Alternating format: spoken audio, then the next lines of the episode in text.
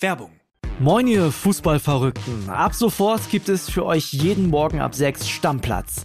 Euren Fußballstart in den Tag. Mit allem, was ihr wissen wollt und müsst. In kompakten 15 Minuten sorgen wir dafür, dass ihr mitreden könnt. Für die Kantine, die WhatsApp-Gruppe oder den Stammtisch. Wer uns gehört hat, der gibt da überall den Ton an. Wir ordnen ein, wir werden. Wir überraschen und wir sind manchmal auch frech. 80% von euch und ich krauen sich auch mal an den Eiern. Folgt Stammplatz Stammplatz auf der Podcast-Plattform eurer Wahl, um keine Folge mehr zu verpassen. Wir freuen uns auf euch. Werbung Ende. Das Bild News Update. Es ist Samstag, der 10. Dezember und das sind die Bild meldungen Marokko als erster Afrikaner im Halbfinale. Größte Sensation der WM-Geschichte perfekt. Ex-Eintracht-Präsident Rolf Heller. So kamen die Mordermittlungen ins Rollen. Angehöriger ließ Feuerbestattung stoppen. Schwer verletzt im Urlaub. Hat Neuer eine Skiklausel im Vertrag? Die größte WM-Sensation aller Zeiten ist perfekt. Marokko steht als erstes afrikanisches Team der WM-Geschichte im Halbfinale. Gegen Portugal gibt es einen 1 zu 0 Sieg. Der goldene Siegtreffer fällt ausgerechnet nach einem großen Torwartbock. Portugal-Keeper Diogo Costa fliegt in der 42. Minute an einer Flanke von Atiyat Allah vorbei.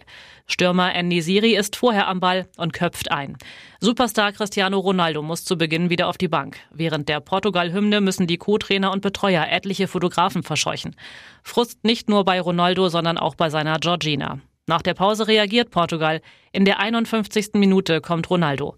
Mit ihm drücken die Portugiesen zwar etwas mehr, so richtig gefährlich wird es aber auch nicht. In der Nachspielzeit fliegt Stürmer Chadira mit Gelb-Rot vom Platz.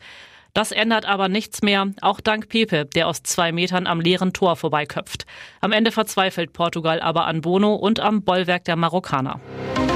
Zunächst sah alles nach einem natürlichen Tod aus. Jetzt ermittelt die Erfurter Staatsanwaltschaft wegen des Verdachts eines Tötungsdelikts. Rolf Heller, Ex-Präsident von Fußball-Bundesligist Eintracht Frankfurt, soll Opfer eines Gewaltverbrechens geworden sein. Oberstaatsanwalt Hannes Grünseisen bestätigte auf Bildnachfrage, dass sich kurz nach dem Tod von Rolf Heller ein Angehöriger gemeldet und Zweifel an einem natürlichen Tod geäußert habe. Offenbar gerade noch rechtzeitig, denn laut Staatsanwaltschaft sollte der Leichnam des Ex-Präsidenten verbrannt werden. Spuren und Hinweise wären damit zunichte gewesen. Grünseisen, wir haben die Leiche dann zurückgehalten und eine Obduktion angeordnet. Und tatsächlich, die Obduktion ergab Hinweise auf ein Fremdverschulden. Aktuell werde wegen eines Anfangsverdachts gegen zwei Personen ermittelt. Ob es sich dabei um die Witwe und deren Tochter handelt, wollte die Staatsanwaltschaft nicht sagen. Die beiden Beschuldigten befinden sich auf freiem Fuß, weil kein dringender Tatverdacht besteht, erging auch kein Haftbefehl.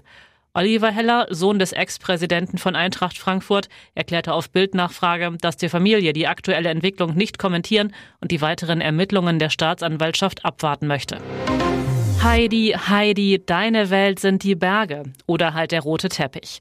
Stars und Sternchen tummelten sich diese Woche bei den People's Choice Awards in Santa Monica auf dem roten Teppich. Und eines stach dabei besonders aus der Masse heraus. Unser Topmodel Heidi Klum. Diesmal nicht wegen ihres Outfits. Die Modelmama wurde kurzerhand von Laverne Cox, die für E-Entertainment unterwegs war, abgefangen. Dabei fiel das Gespräch natürlich auf America's Got Talent. Für die amerikanische Version vom Supertalent sitzt Heidi Klum in der Jury, wurde an dem Abend für einen Award nominiert. Die Frage aller Fragen, welches Talent das Model selbst eigentlich beim Supertalent präsentieren würde. Und Heidis Antwort kam wie aus der Pistole geschossen. Ich würde jodeln und dabei Frikadellen machen. Bitte, was?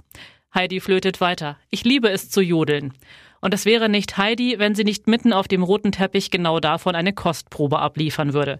Kurzerhand jodelte sie lautstark los. Und alle Augen waren schnurstracks auf sie gerichtet. Heidi lacht, Laverne Cox war einfach nur begeistert und alle anderen Teppichbesucher verwundert. Diese Nachricht trifft den FC Bayern mitten ins Herz. Für Kapitän Manuel Neuer ist die Saison nach einer Verletzung im Skiurlaub vorbei. Der Bayern-Torwart zog sich am Freitag bei einer Skitour in seiner bayerischen Heimat einen Unterschenkelbruch zu. Nach Bildinformationen zog er sich eine Schaftfraktur am rechten Schienbein zu, keinen offenen Bruch. Fußballprofis werden immer wieder auf das Gefahrenrisiko bei Freizeitaktivitäten hingewiesen. Manche Vereine verbieten ihren Spielern daher explizit das Skifahren, manche dagegen lassen einen Ermessensspielraum. Nach Bildinformationen steht in jedem Bayern-Vertrag, dass die Stars keine gefährlichen Sportarten ausüben dürfen. Fraglich ist, ob das Skitourengehen, eine spezielle Art von Wintersport auf Skiern, der meist abseits der Piste praktiziert wird, zu den gefährlichen Sportarten zählt. Neuer hat nach Bildinformationen keine Skiklausel in seinem Vertrag. Explizit ist diese Freizeitaktivität also nicht verboten und angemeldet werden müsste sie demnach auch erst einmal nicht. Und jetzt weitere wichtige Meldungen des Tages vom Bild Newsdesk. Ich bin eine absolute Baustelle, sagte sie noch vor einigen Tagen.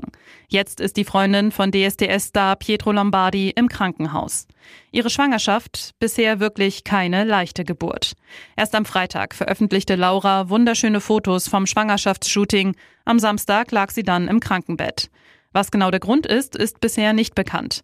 Unter der Woche litt Laura unter anderem an Halsschmerzen und einem Ausschlag. Sie ließ sich Blut abnehmen und auch ein Corona-Test wurde durchgeführt. So wie es jetzt aussieht, habe ich ein Virus, ließ Pietros Freundin ihre Instagram-Fans am Krankheitsverlauf teilnehmen. Ich soll mich ganz viel ausruhen, ganz viel liegen und ganz viel Netflix schauen, meinte der Arzt. Doch aus dieser Ruhe wurde offensichtlich nichts, denn am Samstag gab Pietro ein weiteres Update und veröffentlichte ein Video von Laura im Krankenhausbett. Laura hat die Hand im Gesicht und ein Messgerät um den Babybauch. Mindestens zwei Tage müsse sie im Krankenhaus verbringen. Das erste gemeinsame Kind von Laura und Pietro soll Anfang des Jahres zur Welt kommen. Doch der Weg dahin ist für Laura steinig. Sechs Millionen Dollar für den Kopf des Königs unter den Dinos. Der Schädel eines Tyrannosaurus Rex ist bei einer Auktion in New York für 6,1 Millionen Dollar, also etwa 5,8 Millionen Euro, versteigert worden. Ein anonymer Bieter hat am Freitag den Zuschlag erhalten, teilte das Auktionshaus Sotheby's mit. Aber der Betrag für den Dino-Schädel lag weit hinter den Erwartungen. Zuvor hatten die Experten von Sotheby's mit bis zu 20 Millionen Dollar gerechnet. Der Grund für die hohe Erwartung? Es handelt sich nach Angaben des Auktionshauses um eines der vollständigsten Schädelknochensets, die je entdeckt worden sind.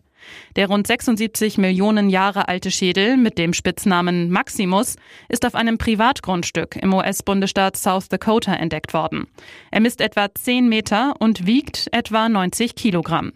Aber es ist nicht alles Gold, was glänzt. Viele Experten sehen die Versteigerung von wissenschaftlich wertvollen Skeletten kritisch. Denn wenn sich die Fundstücke im Privatbesitz befinden, fehlt der öffentliche Zugang, etwa die Möglichkeit zur Ausstellung in Museen. Auch Nachforschungen an den Skelettteilen werden dann komplizierter oder unmöglich. Ihr hört das Bild News Update mit weiteren Meldungen des Tages. Mädchenhandel mitten in Deutschland. Vater verkauft Tochter für 85.000 Euro an Clan. Das unscheinbare Formular sieht aus wie ein Mustervertrag, mit dem man ein Auto kauft. Doch über diesem Vordruck, bei dem die Leerstellen von Käufer und Verkäufer ausgefüllt werden müssen, steht Heiratsverpflichtung. Die Staatsanwaltschaft Köln ist sicher, mit einem Dokument wie diesem werden minderjährige Frauen im Clanmilieu gekauft und verkauft, mitten in Deutschland. Bild dokumentiert den unglaublichen Fall von Romina S., die 2016 von ihrem Vater aus Mazedonien an den berüchtigten Familienclan Ivanovic in Köln verkauft wurde für 85.000 Euro. Unterlagen, die Bild einsehen konnte, belegen, diesen hohen Preis konnte der Vater nur deswegen verlangen, weil er seine Tochter als eine gute Diebin angepriesen haben soll, die viel Geld in die Familie bringen würde. Im Sommer 2016 heiratete Romina demnach Leonardo, den Enkel des Clan-Oberhaupts Drasko, und zog in die protzige Villa der Familie ein. Dabei sollen ihr Handy und Pass weggenommen worden sein. Sie sollte das Haus alleine nicht mehr verlassen, wurde direkt nach der Hochzeit zusammen mit anderen Frauen der Familie auf Klautour geschickt. So sollte das gezahlte Geld für das Mädchen wieder eingenommen werden. Doch die Polizei kam den Frauen auf die Spur, sie landeten vor Gericht. Im Zuge der Ermittlungen kam die Geschichte von Romina ans Licht. Und wie es mit ihr weiterging, das lesen Sie auf Bild.de. Nach der Ehefrau ist vor der Freundin oder was andersherum? Hollywood-Star Tony Collette und ihr Ehemann Dave Galefessi haben sich nach fast 20 Jahren Ehe getrennt. Das gab die Schauspielerin am Donnerstag auf Instagram bekannt. Dass es vorbei ist, und zwar wirklich vorbei, zeigen auch Fotos von Galefessi. Einen Tag bevor die Trennung öffentlich wurde, wurde der Schlagzeuger beim Knutschen mit einer anderen fotografiert. Die Frau an seiner Seite ist Shannon Egan, eine australische Chiropraktikerin. Mit ihr turtelte und züngelte Galefessi am Strand von Sydney. Ein Zeuge sagte der australischen Ausgabe der Daily Mail, das Paar sei förmlich übereinander hergefallen. Das Timing ist auffällig. Das Trennungsstatement teilte Colette nur Stunden nachdem die Knutschfotos veröffentlicht wurden auf ihrem reaktivierten Instagram-Profil. Schließlich ließ sich nicht mehr verbergen, dass die Eheleute getrennte Wege gingen. Hier ist das Bild News Update. Und das ist heute auch noch hörenswert. iPhone-Konzern rüstet auf. FBI zutiefst besorgt über neue Apple-Technik. Apple erhöht die Sicherheitsvorkehrungen drastisch. Der Tech-Konzern wird in seinem Cloud-Speichersystem künftig weltweit vollständig verschlüsselte Backups von Fotos, Chatverläufen und den meisten anderen sensiblen Nutzerdaten ermöglichen.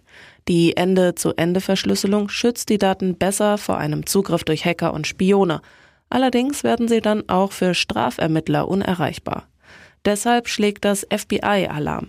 Gegenüber der Washington Post sagte ein Sprecher der US-Bundespolizei, das behindert unsere Fähigkeit, das amerikanische Volk vor kriminellen Handlungen zu schützen, die von Cyberangriffen und Gewalt gegen Kinder bis hin zu Drogenhandel, organisiertem Verbrechen und Terrorismus reichen.